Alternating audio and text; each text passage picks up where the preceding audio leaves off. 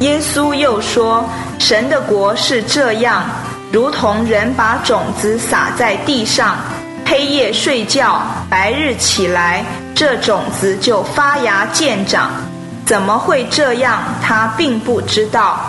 地生五谷是出于自然的，先发苗，后长穗，再后穗上结成饱满的籽粒。”谷季熟了，他立刻用镰刀去割，因为收割的时候到了。耶稣又说：“神的国，我们可以比作什么？可用什么比喻表明？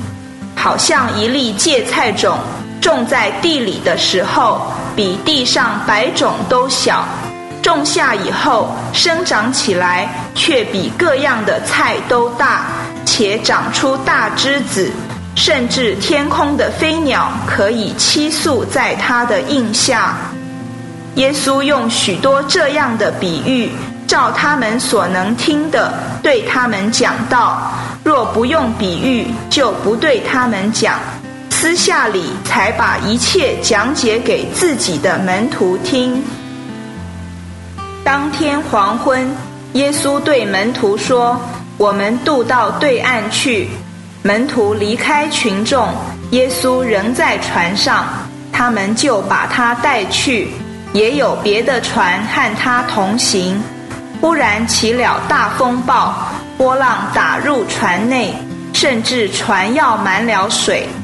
耶稣竟在船尾靠着枕头睡着，门徒叫醒了他，对他说：“夫子。”我们丧命，你不顾吗？耶稣醒来，斥责风，又向海说：“安静吧，不要发声。”风就止住，大大的平静了。耶稣对他们说：“为什么这样胆怯？你们怎么没有信心？”他们就大大的惧怕，彼此说：“这人到底是谁？连风和海也听从了他。”第五章，他们来到海的对岸，格拉森人的地方。耶稣一下船，立即有一个乌灵附着的人从坟茔里出来迎着他。那人经常以坟茔为住处，再没有人能捆住他，就是用铁链也不能，因为人屡次用脚镣和铁链捆锁他。铁链竟被他挣断，脚镣也被他弄碎，总没有人能制服他。他昼夜常在坟茔和山中喊叫，又用石头砍自己。他远远的看见耶稣，就跑过去拜他，大声喊叫说：“至高神的儿子耶稣，我与你何干？我指着神切求你。”不要叫我受苦，因耶稣曾对他说：“乌灵从这人身上出来。”耶稣问他说：“你名叫什么？”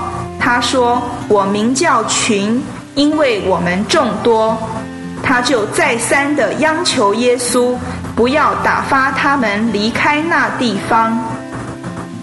在那里山坡上有一大群猪正在吃食。他们就央求耶稣说：“打发我们到猪群去，我们好进入他们里面。”耶稣就准了他们，乌灵便出来进入猪里去。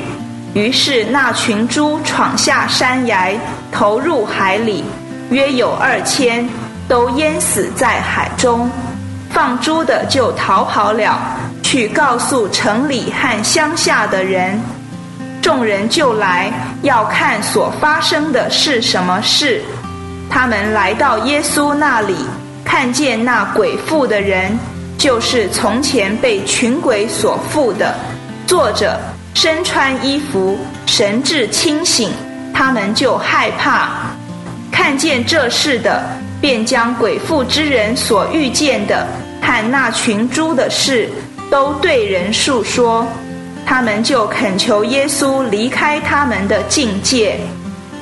耶稣上船的时候，那被鬼附过的人恳求要和他同在，耶稣不许，却对他说：“你回家去，到你的亲属那里，将主为你做了何等大的事，并怎样怜悯你，都告诉他们。”那人走了，就在低加坡利传扬耶稣为他做了何等大的事，众人就都稀奇。以上经文取材自台湾福音书房出版。新约圣经恢复本，网址是 triple w 点 r e c o v e r y v e r s i o n 点 c o n 点 t w。